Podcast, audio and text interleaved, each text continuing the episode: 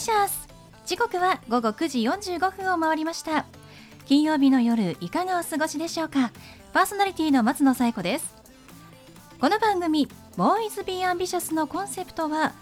夢を抱き語りそして行動に起こそうということで毎回さまざまな業種のビジネスパーソンがゲスト出演。どんなビジネスをされているのかどうして始めたのかその思いを語っていただくそんな番組です。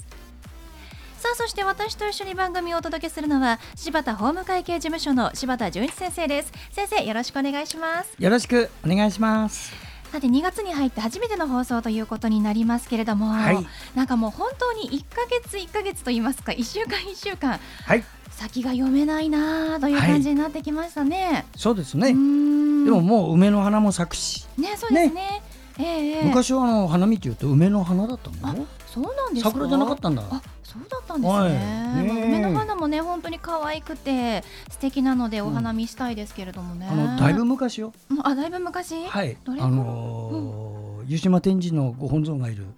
菅原の道ざめ、私一歳の頃のことで、はい、あ、先生が一歳の頃、はい、それはそうですね。よろしくお願いします。昔になりますけれども、はい、まあちょっとね梅も含めて桜もねお花見ができる、まあ2021年になればいいなと本当に思いますね。はい、それでは第44回ボーイズビーアンビシャススタートです。この番組は遺言相続専門の行政書士柴田法務会計事務所の提供でお送りします。それでは先生今夜のゲストのご紹介をお願いします。はい今夜のゲストは日本画家の林康子さんです。林さんこんばんは。こんばんはよろしくお願いします。よろしくお願いします。えー、林さんは日本画家でいらっしゃるということなんですけれどもではまず最初にこうどういった特徴のある絵をお描きになっているのか教えていただいてもよろしいですか？はい。えっとまあ日本画はあの和紙とニカワというあのゼラチン質の糊状のものですね。糊を使ってあと岩絵の具という色を使って描いています。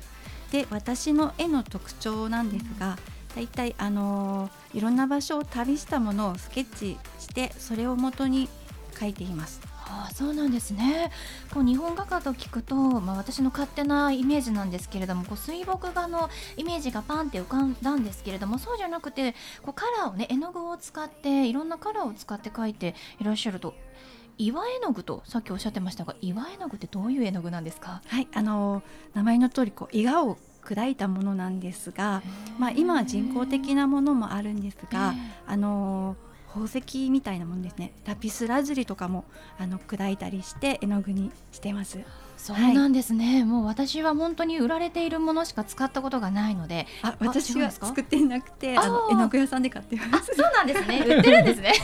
あの 専門の日本画材屋さんがあります。でもそういう専門のがやっぱり売られているんですね。で、はい、それを使って、えー、描かれているということなんですがあのさっき旅をしながらあの風景をね描いたりするという言ってましたけど今日ねあのスタジオに実際にあの作品持ってきていただいてるんですけれどもこれあの多分単純に風景を見て描いてるものではないですよね。あはい、まあ、一見私の作品は何描いてるかわからないんですが、うん、一応元の風景があってであのそこからあのもうなんて言うんでしょう。その中に隠されてるものをちょっとこう導いてこうあぶり出したいみたいな感じで描いています。なのでそうですね。見る方もこの絵の中に何が隠されてるんだろうっていうふうに見ていただければいいかなって勝手に思ってるんですけど。そうなんですね。そうなんか風景をね見て描くっていうのは、風景画みたいなイメージするんですけど本当にそうじゃなくて見る人によってあこれ森の中なのかなとか林なのかな。でも確かに木に見えるなとか風景って言われたら風景だわっていう、納得できますね。あの写真と違ってね、うん。先生が見て、心の中に響かせて、それを鏡の世界で先生が色付けして再現したやつだね。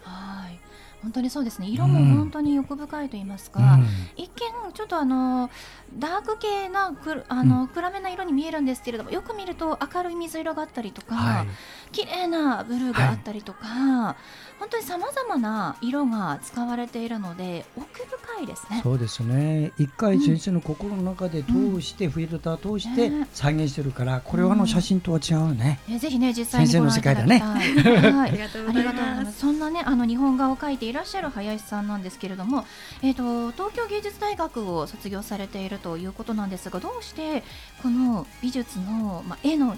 世界に入ろうと思われたんですか？はい、あのもともと子供の頃から絵がすごく好きだったんですが、まあ、その頃は絵で仕事をしていこうとかってあんまり思ってなくて、まあ、でもあのテレビドラマであの山下清さんの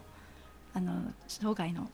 ドラマを見てすごく感化されてあ旅をしながら絵を描く仕事にできるんだっていうのをすごく思いましてでそれをこう、まあ、胸に秘めつつまあ、進路を決めなきゃいけない高校の終わりぐらいにあやってみたいなと思って始めました。あそうなんですね。こう芸術大学に入るのも大変だったと思うんですけれども何かその時にあの、まあ、感じたこととか頑張ったことっていうのはありましたか？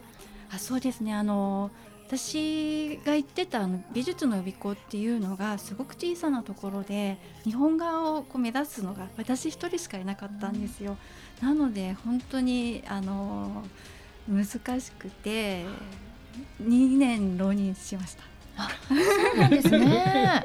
他の大学にもね通われていらっしゃったということですけれども、はい、あの1年浪人して女子美術大学の日本画に受かったんですけど、やっぱりあの東京芸術大学に行ってあの本当に上手い人たちの中に入り込みたいっていうのがあったので受け直して入りました。強い思いがあったんですね。そうですね。なんかあのちょっとライバルが欲しいなっていう すごいね。やっぱり自分の感性には芸大の方が良かったんですね。そうですね。それぞれの大学ね、それぞれが頑張ってね、いいものを出してるけどもね、自分の感性にやっぱりね芸大の方が合っていたということなんですね。正直に進んだんですね。よかったですね。はい、入れてよかったです。すごいですね。ただその卒業後の進路についてやっぱりこう芸術家の皆さんってお仕事どうしようかなって悩まれることもあると思うんですが、どうしたいなっていうこう思いっていうのはありましたか？当時。まああの絵はずっと描いていきたいなっていう気持ちはあったんですがやっぱり大学出てすぐにあのそれであの収入を得るっていうことは本当に難しいので、最初はもうアルバイトをしながら絵を描いて展覧会を開くとかコンクールに出すとかを繰り返してました。そうなんですね。そこで何かこうご縁があったとお聞きしましたけれども。そうですね。あの本当にまああの旅をしながらいろんな出会いがあってその中の一つで今あの見てくださっている画商さんとの出会いがその10年前にありました。あそうなんですね日本だけではなくて海外でも出展されているんですよね。あはい一応あの海外にあの長く滞在した時があったのでその時に一度個展を開かせてもらったのとで今の画商さんが台湾人でもう英語もあのすごく話せる方なのであの日本以外の国は全部やっていただいてます。すごいですね。もうそうやってプロデュースをねしてくださる方に出会えるというのも、まあ、林さんの作品があってこそだとは思うんですが好きな絵を描いて、えー、そして個展も出してということで今年もいくつか展覧会があるようですね。教えていただけますか？はい。2月の67で台北でアートフェアに参加することになっておりますそれとは別に日本では2月20日から3月5日まで銀座の創営ギャラリーさんで大学の同窓生13人と、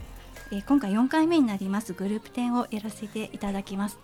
もう早速今月そして明日明後日で台湾で、えー、アートフェアがあるということですね。はい、今ねあの本当に、ま、林さんご自身は行けないということですけれどもぜひねあの台湾にいらっしゃる方はご覧いただきたいですし今月20日からですねそれギャラリーさんでグレープ展があるということですからぜひ皆さんも実際に作品ご覧になってみてください。あの私もねそういうギャラリーのこの個展はね進めます。あいいですね。今コロナでねなかなか行けない人もね一、うん、回行ってみた方がいいそういうギャラリーはいろんな方のね可能性のある人どんどん出すギャラリーですよ。うんあの銀座でも得意なギャラリーだね。はい、そうです、ね、もういろんな人を養成してどんどんいいものを出していくっていうね素晴らしいギャラリーですからぜひお運びください。はい、では最後に林さんにお聞きしますが林さんの夢は何ですか？はい夢はあの絵をたくさん描くことですもう本当にこれに尽きるなっていうのを思っています。続けるのが本当に難しいことなので本当にできるだけこの夢を長く続けていきたいです。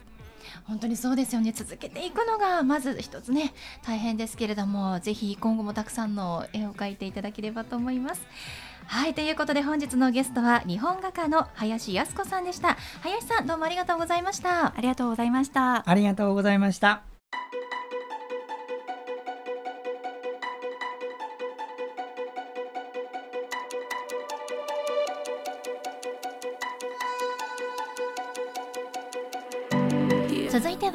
田先生のワンポイントアドバイスです。では先生今日はどんなお話をしてくださるんでしょうか？はい。こんばんは。遺言相続専門の行政書士の柴田純一です。私はこの相続の相談と遺言書の原案作成の仕事だけをして今年で31年目なんですが遺言書作成と相続対策っていうのはですね誰のためにやるかってことをまずしてください。それは次世代つまり次のお子様とかお孫さんのためにする仕事なんです。だから自分のことしかやってない人ってねなかなか遺言書作れません。自分が亡くなった時に子供孫のために私は何をすべきかって考える人が初めて作れるものなんですね。その時にね今日のテーマは本物の相続対策をするのであれば中途半端な遺言書は作らないことということ。具体的に言います。あなたにお子さんが2人います。あなたに40坪の土地があります。お子様が相続争いをしないために2つに分けて20坪ずつにして遺言でお二人に相続させたいと思う。それで、えー、これを半分に分けて分けな相続しなさいというかこういうのをあの中途半端な遺言書というんです。なぜならまず20坪だと家が建たない地域もあるんですよ。皆さん。こういう時はね必ず自分で役所に行って確認する。家が建つか建たないか。それから1つの土地を2つに分けるということになるとどういう問題があるか。排水管ガス管水道管両方またがって取ったらどうします？そういう問題もあるんですよ。したがって専門家を初めから入れてたとえ単純な遺言でもいいから専門家を入れてそこまで調べてから遺言書を書くこういうのが必要なんですよ。ぜひですねあのそういうのでご不安な方私にご相談ください。はい柴田先生の相談は電話東京零三六七八零一四零八六七八零一四零八までお願いします。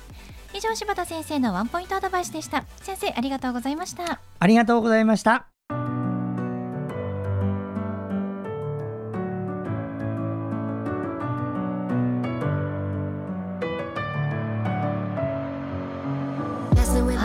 ことでお送りしてきましたボーイズビーアンビシャスいかがでしたでしょうか？本日のゲストは日本画家の林靖子さんでした。林さんは旅をしながら絵を描きたいということで、えー、東京芸大を卒業した後も続けていらっしゃるということなんですけれどもあの台湾で、えー、10年以上個展を続けているというのが本当にすごいですよね、えー、そして2月の6日7日明日明後日も台湾のアートフェアに出展されるということでもしね台湾にお住まいの方いらっしゃいましたらぜひ行ってみてください。えそして日本では2月20日から3月5日まで銀座にあります総営ギャラリーにてグループ展が開催されるということでこちらもぜひチェックしてみてください。それではまた来週この時間にお会いしましょう。お相手は松野紗友子と。柴田純一でした。それではさようなら。さようなら